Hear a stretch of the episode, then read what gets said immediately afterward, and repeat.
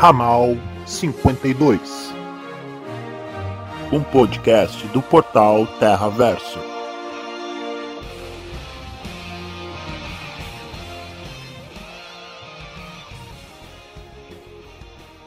Tá no ar, primeiro podcast Terra Verso. Esse Boa. negócio saiu do papel, não tô acreditando, cara, que esse negócio saiu do papel e tá indo pros ouvidos das pessoas. As pessoas estão ouvindo nós agora, nesse exato momento.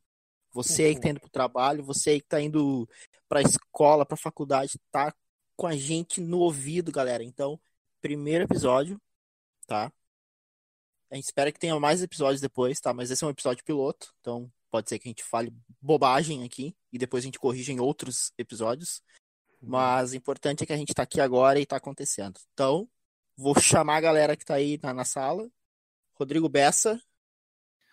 Olá, amiguinhos. Olha, William, você está errado em uma coisa. Se está na internet, é a mais pura e única verdadeira.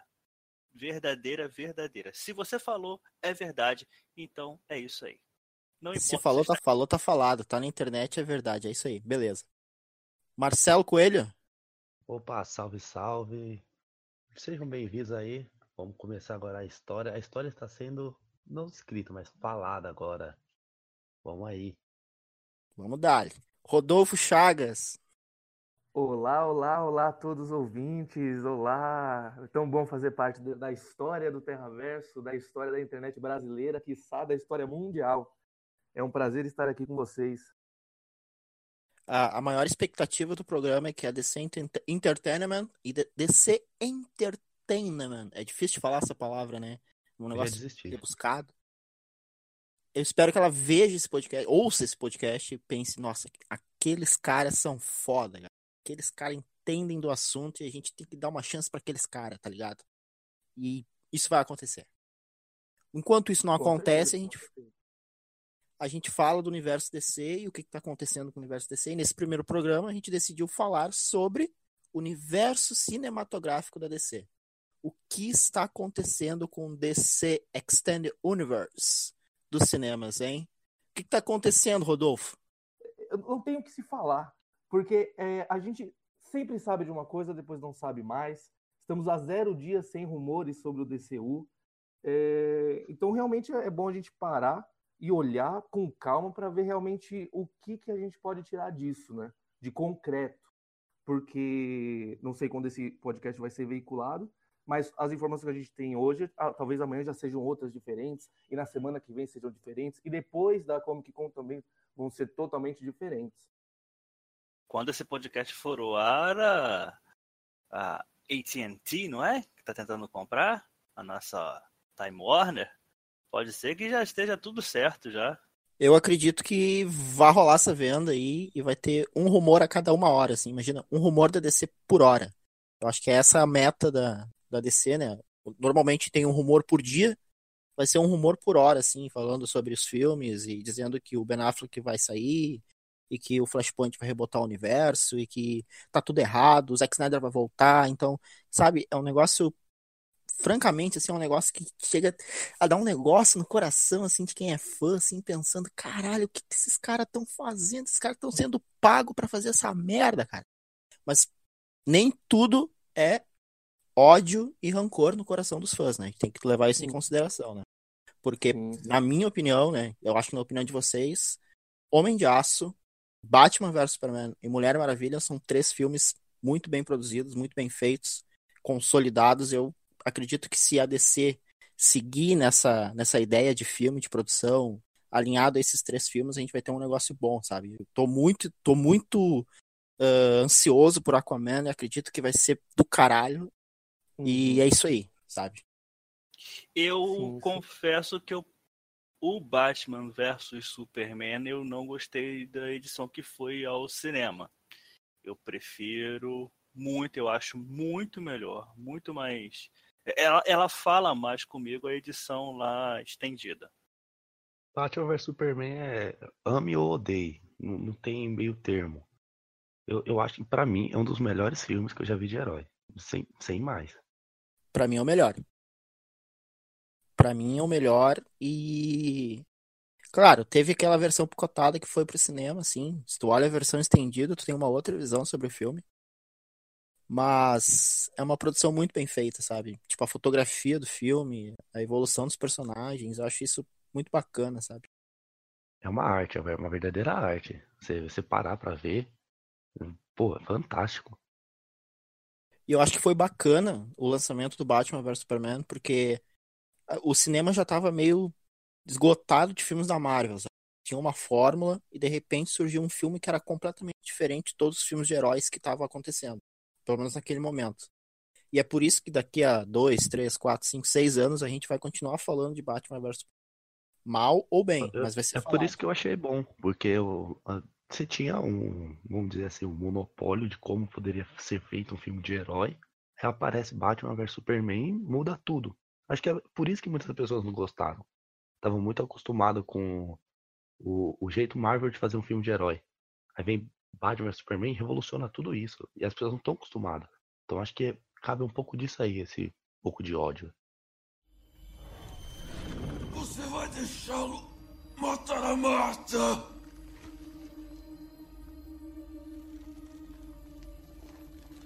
Que isso significa? Por que disse esse nome? Ache ele. Salve a Marta!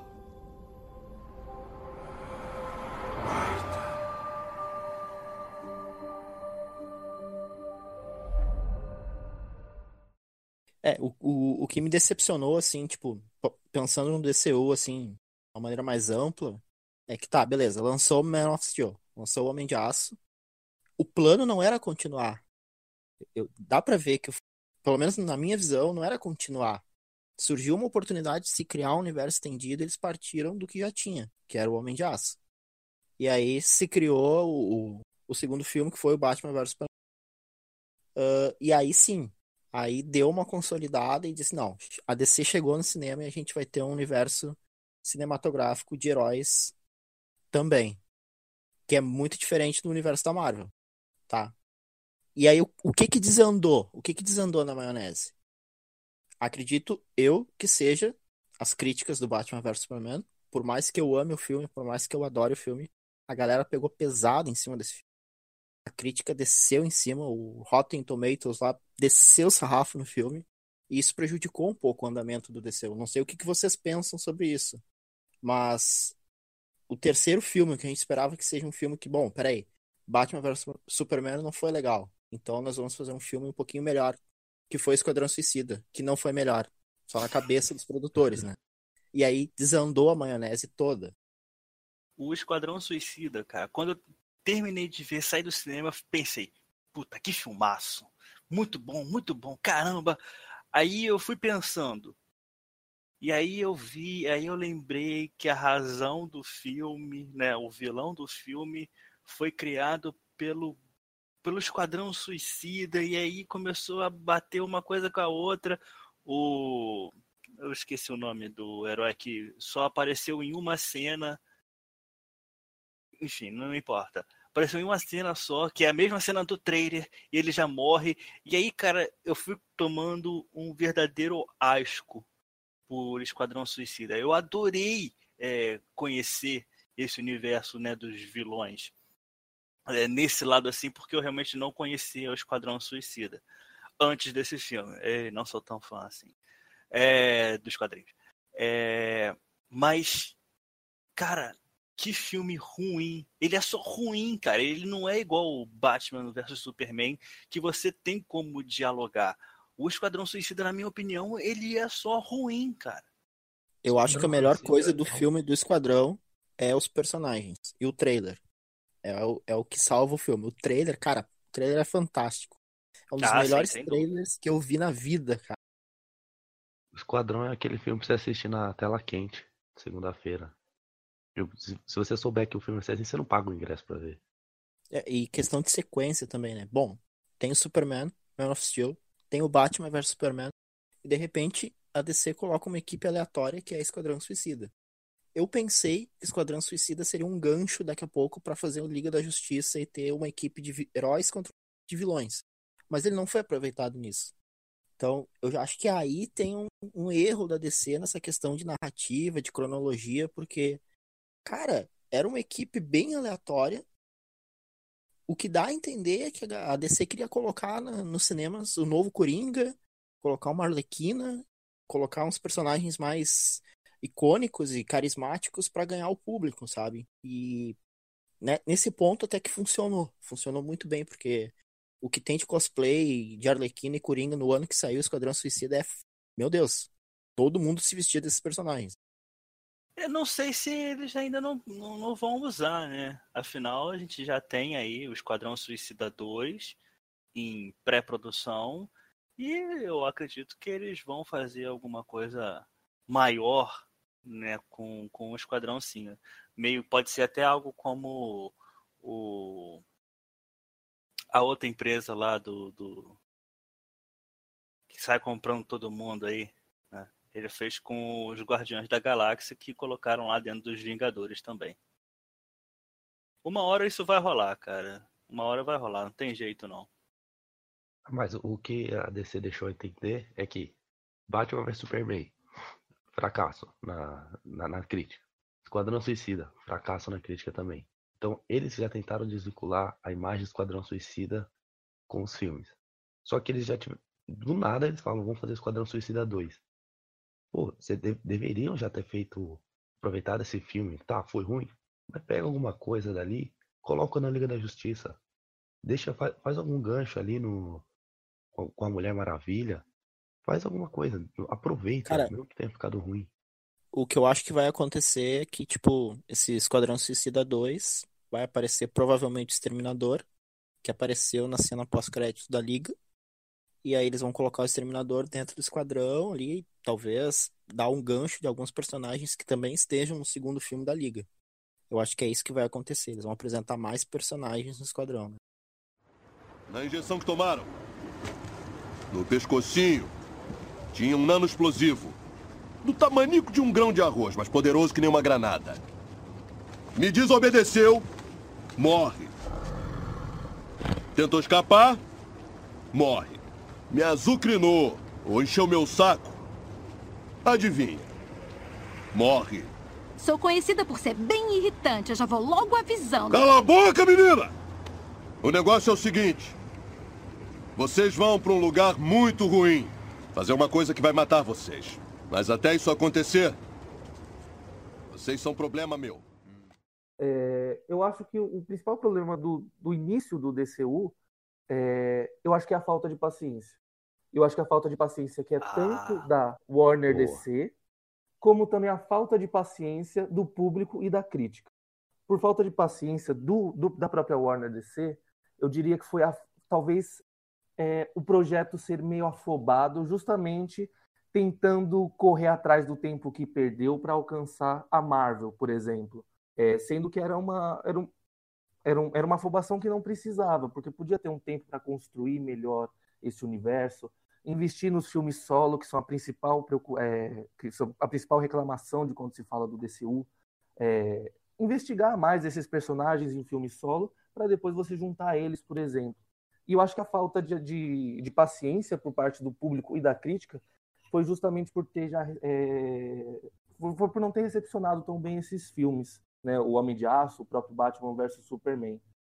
É, é, é, é, até inteligível quando a gente pensa nisso, mas eu acho que boa parte dos filmes foram prejudicados é, principalmente pela crítica especializada, que mas apesar de falarem que não, não, não influencia, eu acho que influencia diretamente com o público, sim.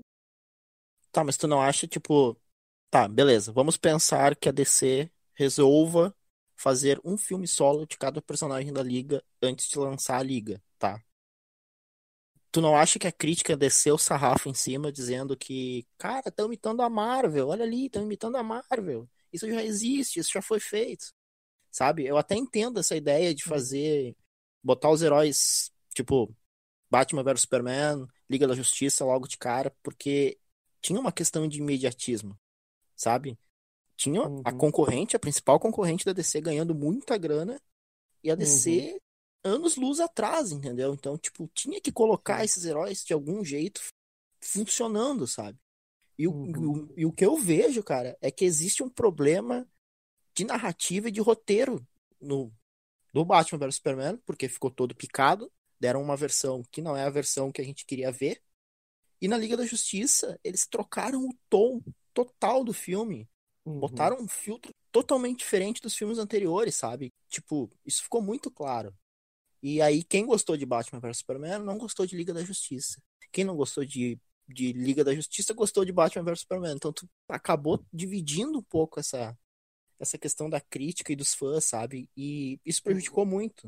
Não tem uma line, linearidade a, a, a questão do cinema da DC, né? Sim, sim. E, e, o, e o pior, né? Mudaram todos os planos, é, mudaram completamente os tons de todos os filmes, e quem não gostava continua não gostando. Ou seja, eles só perderam o que eles tinham construído é, em troca de, de algum público que eles procuravam alcançar e mesmo assim eles não atingiram. O que me prende ainda aos filmes da DC é a expectativa de que isso tudo vai mudar. Porque eu, eu vejo assim, tipo, pelas imagens do Shazam, pela continuação de Mulher Maravilha, pelos planos de aves de rapina. Talvez eu veja alguma coisa. Ah, outro filme também que já foi divulgado há pouco tempo, Os Novos Deuses. Cara, uhum. eu vejo sim um futuro que, nossa, isso aí vai ser corrigido em algum momento, sabe? Olha, é, uhum. voltando um pouquinho aqui, cara, falando sobre paciência, eu acho que crítica e, e espectadores, né, nós não temos que ter paciência não, cara. É, a Warner ela tem que saber fazer um produto bom pra gente. Eu, não, paciência não é a palavra que a gente tem que ter, não, cara. É, eu acho que a gente vai pagar por um produto e nós queremos um produto bom. Não um produto bom, vírgula, ah, mas tem isso. Não, a gente quer um produto bom.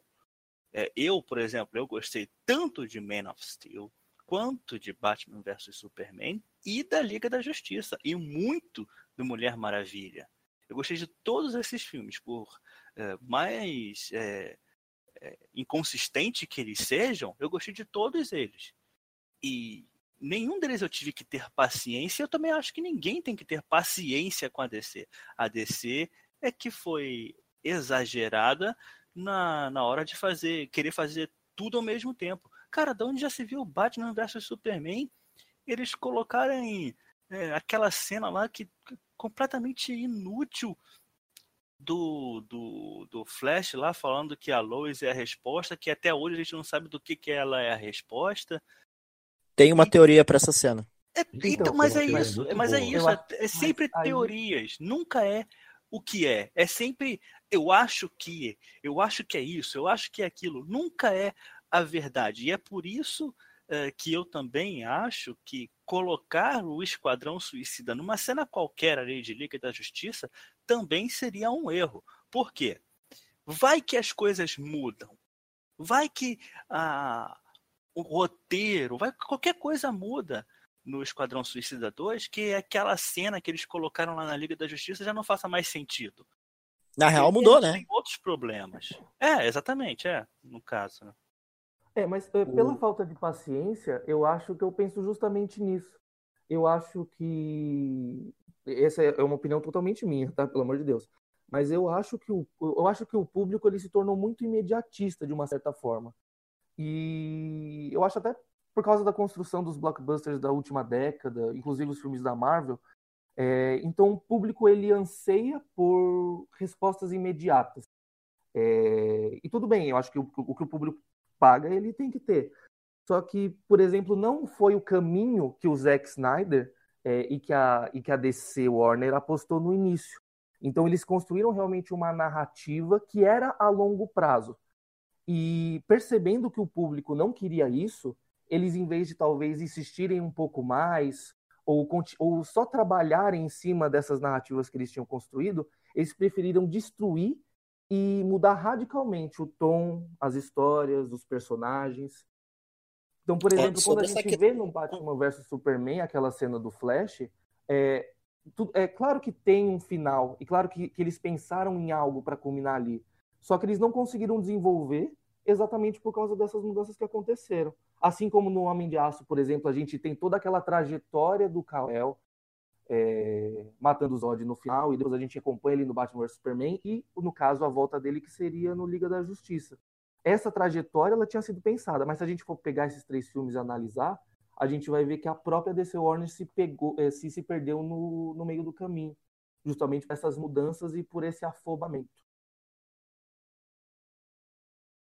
Só pra, tipo, a questão dessa imediatismo do fã que a gente tá debatendo, tá? Uh, duas coisas que eu acho bem importante. A primeira é analisar o presente. O presente a gente tem os filmes da Marvel bombando. E também a segunda coisa é analisar o passado. No passado, a Warner, com a trilogia do Nolan, com os filmes do Batman, com os clássicos do Superman, ela mandava no cinema, ela mandava nessa questão de filmes de super-herói. Então a expectativa do fã da DC de ver um filme, pá, Superman 78, caralho, Batman trilogia do Nolan, sabe? Tipo, é muito grande, cara. Então eu entendo esse imediatismo do fã. De querer ver o filme do caralho, de que essa produção seja foda e. Entendeu? É, é, é, é de se entender isso. Eu não sei se tem relação. É, é complicado, né? O, o, o filme do Nolan é muito, muito próximo, né? É, não tem como não criar expectativas. É, é realmente não tem. É, o, o, acho que o principal problema, por exemplo, quando a gente fala do Nolan e do Snyder, o, não exatamente dos dois diretores, porque eu acho que são muito por, por, são alguns pormenores, mas quando a gente fala da trilogia do Nolan e quando a gente fala da trilogia do Snyder, contando Homem de Aço, Batman vs Superman e metade do Liga da Justiça, se a gente for parar para pensar. É, mas quando a gente pensa nessas duas trilogias, o Nolan ele tem uma grande vantagem que é ele conseguiu trabalhar o mito do Batman e desconstruir os pontos que ele precisava desconstruir, porque na década passada a gente já tinha tido cinco, seis filmes do Batman e, e, e o público já tinha visto muito do, do, próprio morcego no Batman série animada e depois na animação da Liga da Justiça e nas animações que saíram da DC. Já o Snyder ele estava pegando um herói que há muito tempo uh, o público não via nas telas de cinema e que a última lembrança foi a do Christopher Reeve. Então, quando Snyder ele chega com o Homem de Aço e ele tenta trabalhar o mito do Superman e tenta é, desconstruir algumas ideias e colocar algum, algumas interpretações a mais, aí eu acho que ele tem ele, ele encontra esse problema, essa barreira, que ele não consegue, por exemplo, alcançar um, um público que não conhece o personagem e ele não consegue agradar é, boa parte do público que já conhece o personagem dos filmes antigos e das próprias HQs. Apesar de, que, de, de eu entender o que o Snyder quer fazer com o Homem de Aço, o Homem de Aço não é, não, não é o meu filme favorito do DCU, mas eu respeito e entendo tudo o que ele pretende fazer com o um personagem no filme. Pretendia, né? Por favor, joguem esse homem para longe. Não, aproveita o homem, pô. Não, cara, eu, eu, eu sou um dos poucos do Terraverso, né, que uh, quero o Snyder bem longe. Bem longe dos filmes da DC.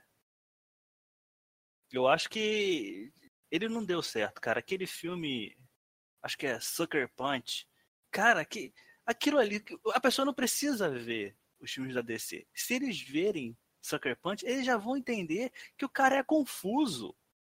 O cara é confuso, ele faz filmes confusos. Não, sei, cara. Eu, sinceramente, eu não gosto do, do Zack Snyder. Não dá pra mim. Cara, eu gosto dele pra caralho. Porque ele fez um Watchmen muito foda. Né? Por mais que o Alan Moore ache que tenha deturpado a obra dele, é um filme do caralho. E ele entregou Batman vs Superman, que também é do caralho. E é isso. Snyder é foda. Será que dá para ele fazer, assim, sei lá, um filme da DC com duas horas e não com cinco horas, quatro horas? Eu gostaria disso nele, primeiro, né? E para ele fazer um filme de duas horas é, é humanamente impossível para ele, cara. O que, que acontece com esse cara, bicho? É muita câmera lenta. Aí fica mais tempo de filme, né? Exato.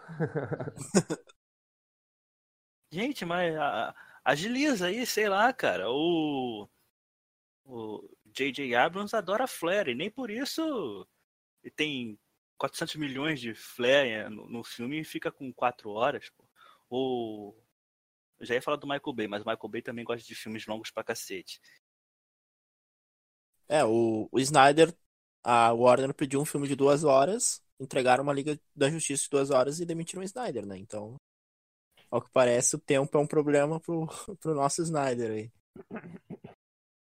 E, e outra coisa que eu não gosto do Snyder, cara, é que, assim, o filme da Mulher Maravilha, a gente viu Amazonas vestidas, né, propriamente.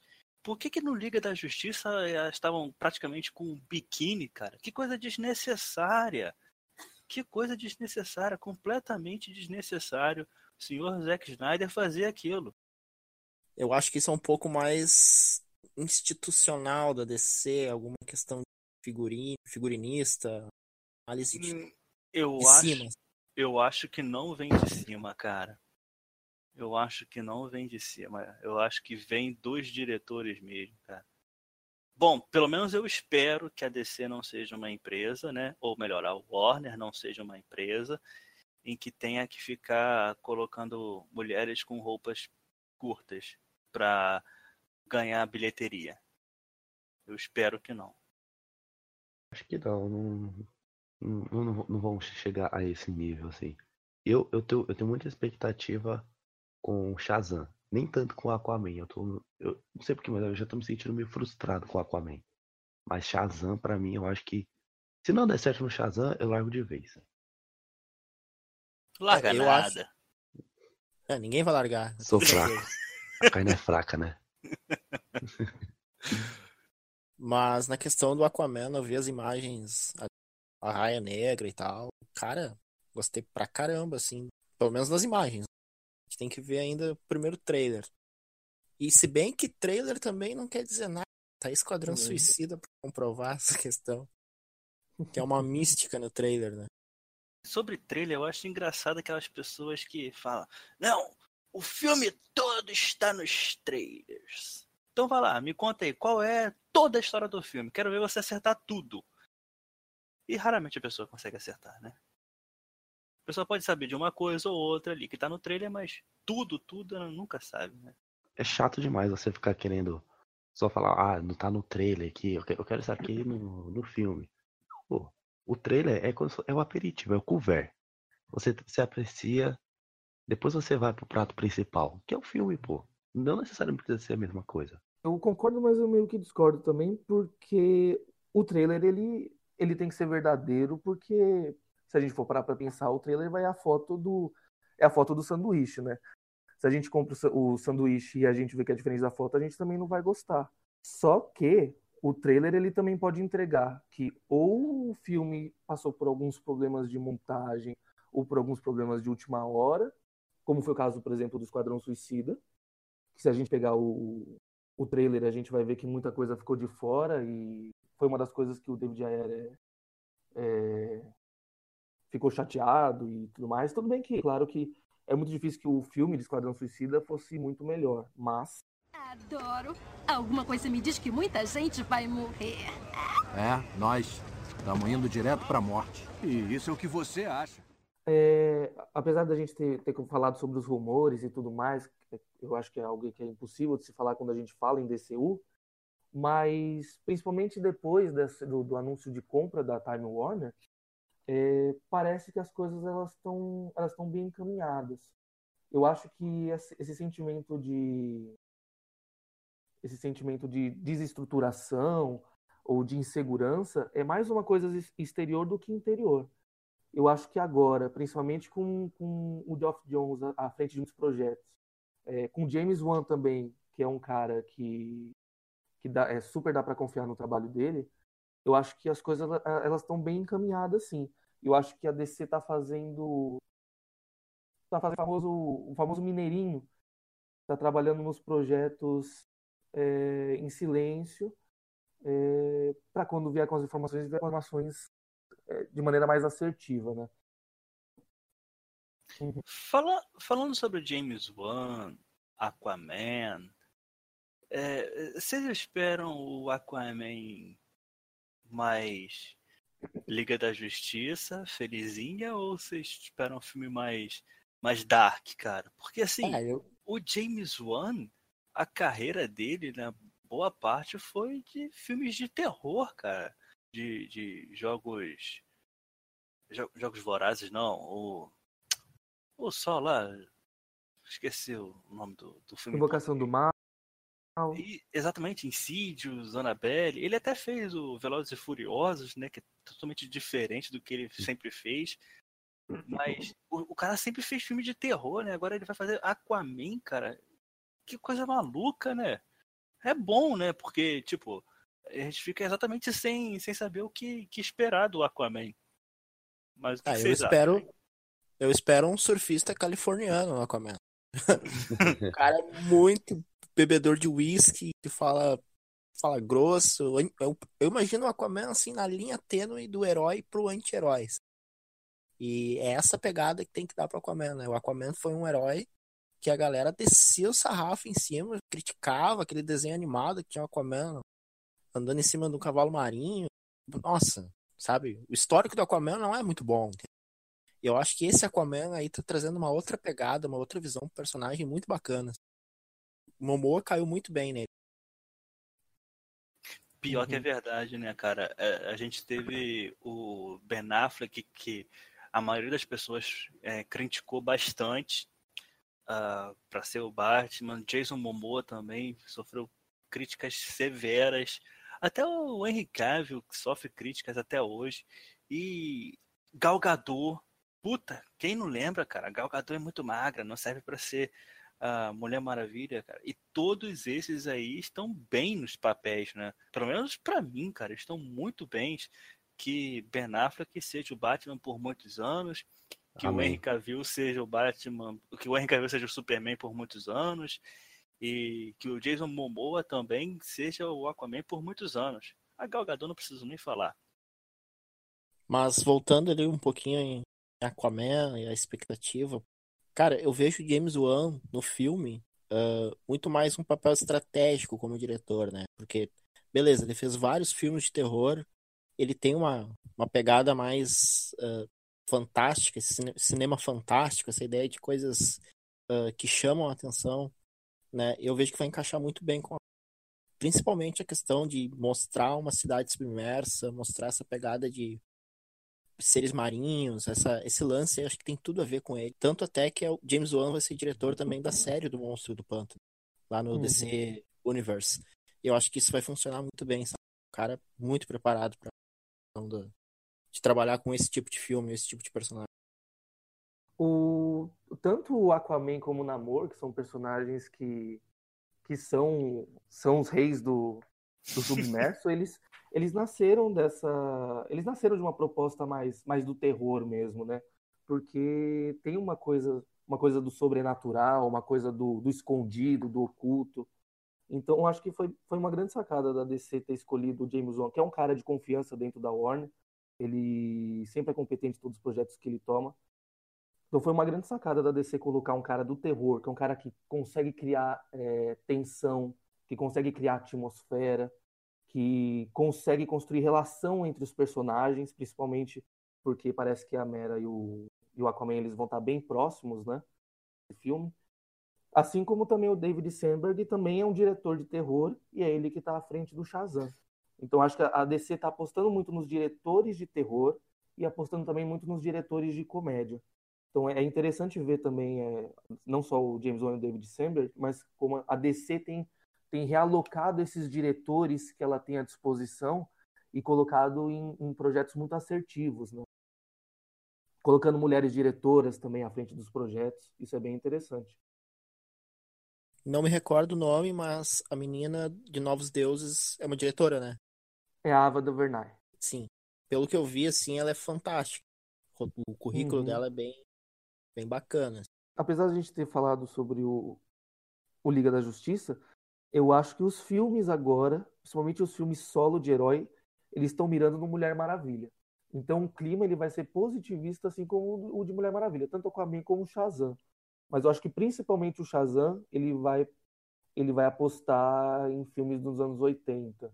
Então, Curtindo a Vida Doidado, é, os filmes dos anos 80, principalmente com crianças protagonistas, eu acho que eu acho que vai ser a principal referência do David Sandberg, principalmente pelo que o Zachary Levi já falou em algumas entrevistas.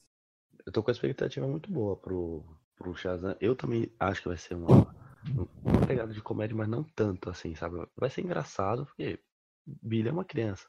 Então ele vai ter essas tiradas assim, infantis toda hora. E é uma coisa que, que me deixa até assim um, um pouco surpreso porque a, a DC, ela vai mudar um pouco do. Liga da Justiça tentou ser engraçado. Falhou horrivelmente.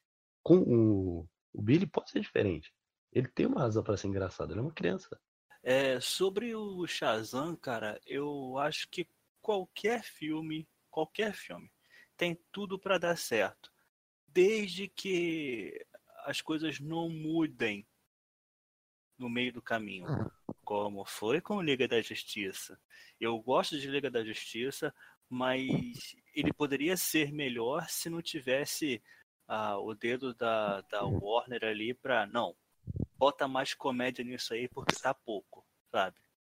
Acho que esse é o problema do filme. E se Shazam for comédia desde o início, então tudo bem, que seja um filme de comédia. Agora, não faça ah, igual Liga da Justiça, porque é como diz aquela música. Não, fala palavrão. Porque vai ser um problema.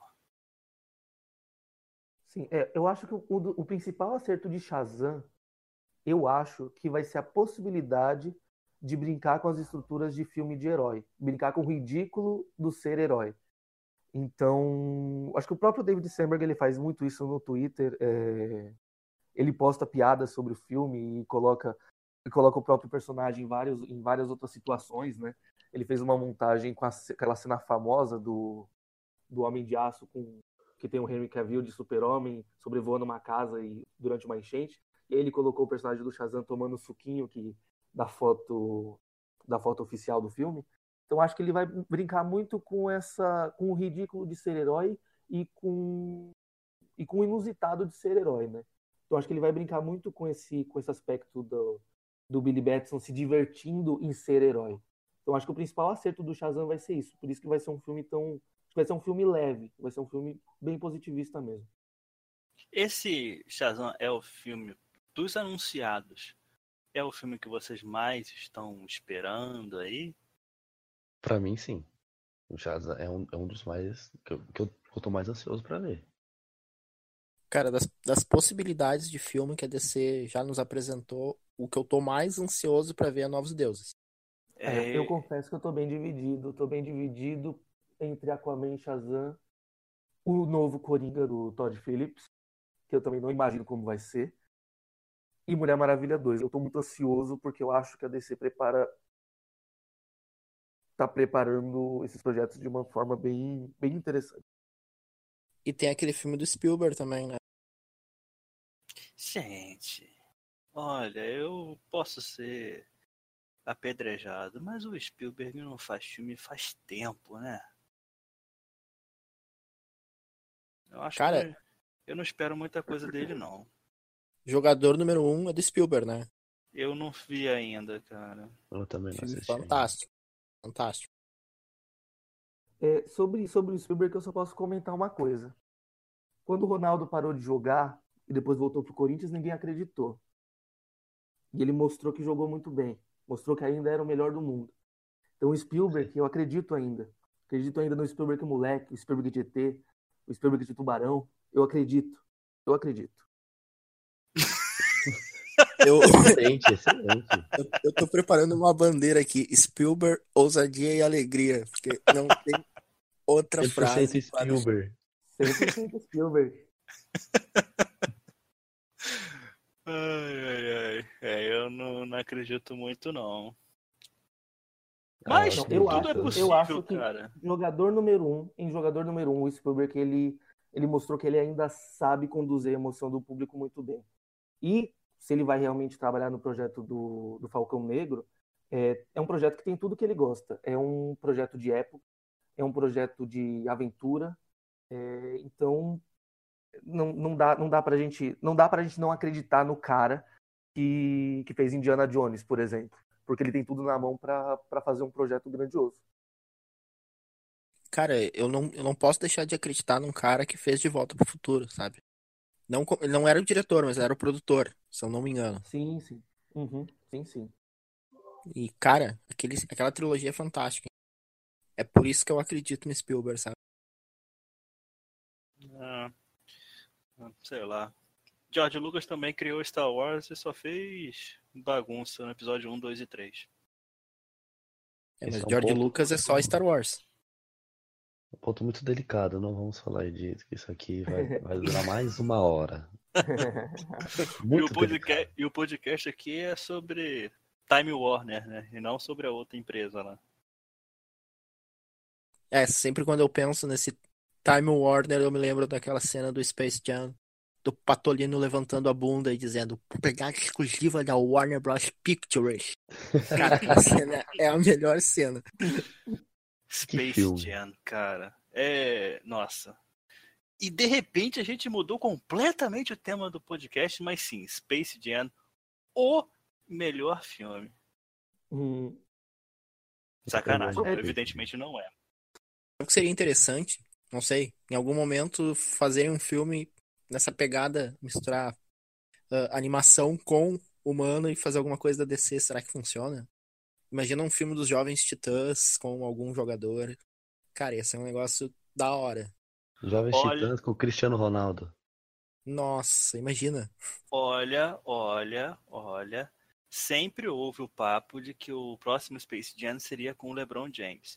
E agora a gente sabe que o LeBron James está indo para Califórnia, perto ali da galera, né? Então, tudo é possível. Apenas imagine. e pra ficar melhor, só colocando de diretor o Snyder. Aí, aí eu tô feliz demais. Fechou! Temos o filme. Ai, ai, ai. O cara posta foto toda hora naquela rede social, a Vero. Vero Snyder, né? Porque eu acho que é só ele naquela rede social, é incrível. Ele tem uma rede social só dele. Isso parece coisa de que, tipo, ele tá. Olha, estou aqui, tá? Não me esqueçam, por favor.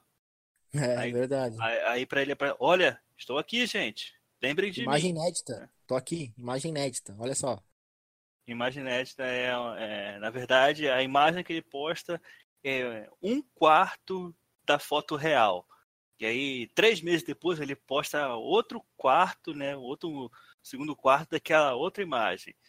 Ah, cara, esse, esse cara precisa dar uma aquietada. É, Isso aí da DC. Por que, por que, que ninguém contrata esse cara, bicho? Sei lá, Fox, contrata ele. Não, é que ele é tipo embora. Patolino. Ele tem o negócio colado da Warner também. né? Propriedade exclusiva da Warner Bros. Pic. É o Snyder. Sei lá, cara, podia, sei lá, um cantor de rap americano aí, chama ele pra fazer uns 400 clipes. Olha que maravilha que seria. De quem que você gosta, Vessa? Eu gosto de coisa boa, eu gosto de Patty Jenkins, cara. Eu, eu gosto do James Wan. Olha aí, eu gosto do James Wan. Gosto de coisa Eu boa. gosto de Tarantino. Tarantino também não gosto, não. Não, agora você tocou na ferida, Bessa. Você não gosta de Tarantino? Não. Eu quero Tarantino bem longe. Meu Deus. Que Deus te perdoe. Eu fala o que de novo? Fala o que de novo? Eu te desafio, eu te desafio, filho da mãe. Fala o que só mais uma vez? Ele. Ele é preto. Continua. E, e a careca? Ele parece uma vadia. O quê? Por acaso ele parece uma vadia? Não! Então por que tentou traí-lo como uma vadia, Brett? Tentou sim. O que, que vocês estão esperando aí do, do Jeff Jones, cara? Ou vocês não esperam nada? Porque eu gostei muito, eu não vou lembrar o nome da HQ que ele escreveu, acho que era do Aquaman. Trono de Atlântida foi ele que fez?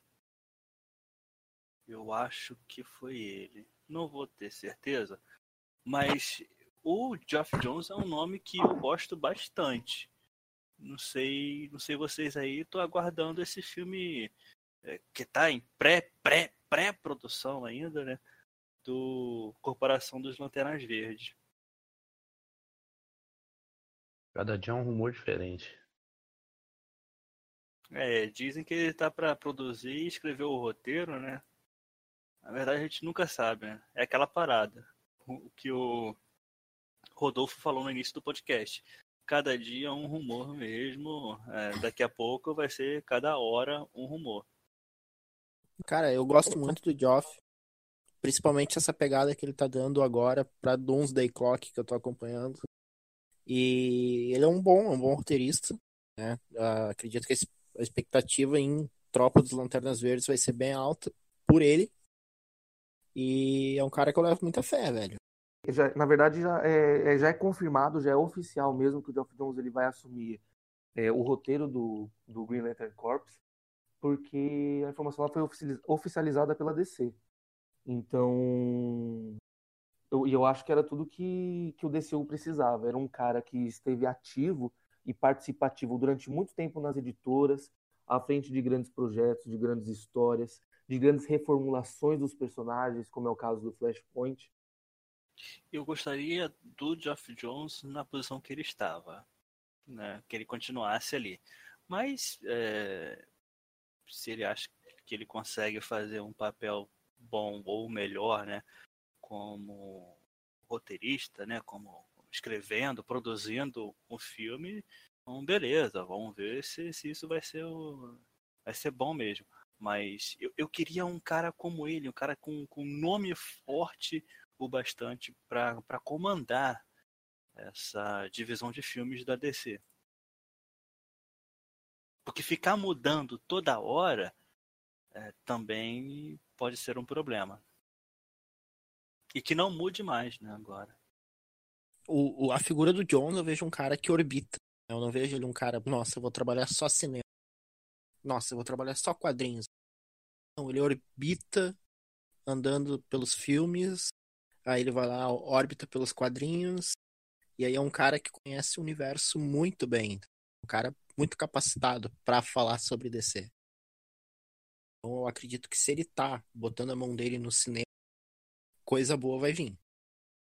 I think for all comics, like comics to me, like an apple a day keeps the doctor away. Uh-huh. Comic books to me are, are that apple. I feel like superheroes are are they're junk food that's really good for you. Like uh-huh. people think they're just you know they're just they're just there for for pop and and awe, and they actually mean something. Like they're inspirational. And DC Comics, um, DC Comics, like in the DNA, it's all about hope and inspiration. Considerações finais aí, então. Coelho? Bom, eu, eu ainda vou. Eu, eu, sou uma pessoa muito iludida. Me iludo com tudo. Então ainda mantenho as esperanças no, no universo estendido da DC aí. Espero fortemente que o Aquaman seja um bom filme, mas não acho que será. Mas a esperança para mim tá totalmente em Shazam. Para mim vai ser um, um filme fantástico. E vamos dar muita volta por cima e muita risada ainda da Marvel. Peça. Olha, é... vou roubar a frase mesmo, porque é o que veio na cabeça agora. Eu acredito, acredito, cara. Eu acredito na DC. É... Ela tem os melhores heróis, cara. Olha, eu não gostava do Superman. E aí, com Man of Steel, eu, eu, comecei a gostar do Superman, porque aquele filme é bom, é, deu uma cara legal pro Superman, tem, tem é, uma história boa. É, eu, eu acredito, cara, eu gosto da DC, eu só quero que ela faça coisas melhores do que Esquadrão Suicida, que ela tome um rumo na vida. É, eu acredito que tá melhorando. Acho que as coisas vão melhorar. Rodolfo? Eu acho que as coisas vão melhorar, acho que as coisas já melhoraram. E eu acredito, eu acredito na DC. De verdade. Vai se tornar o meme do podcast, hein? eu acredito, né? É, o, o sucesso da DC já é realidade. Assim como o Exa já é realidade. Com certeza, com certeza. Pensar dessa forma, sabe? Pensamento positivo, vai dar tudo certo. Eu tenho muita inveja dos ouvintes desse podcast que já estão aí no futuro, no ano de 2020, já são ex-campeões, já viram todos esses filmes maravilhosos que a DC lançou. Ai, meu Deus. O importante é que a gente vai poder dizer no futuro, né? Depois que os filmes da DC tiverem muito bem, muito sucesso, lucrando muito, tipo, melhores filmes, o melhor universo estendido de super-heróis, né? A gente vai dizer, quando eu cheguei aqui, isso tudo era mato. é a melhor frase, sabe? Frase de vô. Frase de vô. Mas é isso Eu- aí, galera. Eu vou falar pro meu neto, tá vendo esses filhos, aí- tá vendo esses filmes aí, meu netinho? Eu acreditei. Eu acreditei. Mas Cem- é 100% DC. 100%. É isso aí, galera. Encerrando o primeiro podcast do Terraverso. Espero que vocês gostem. Vamos aguardar o próximo programa e falou!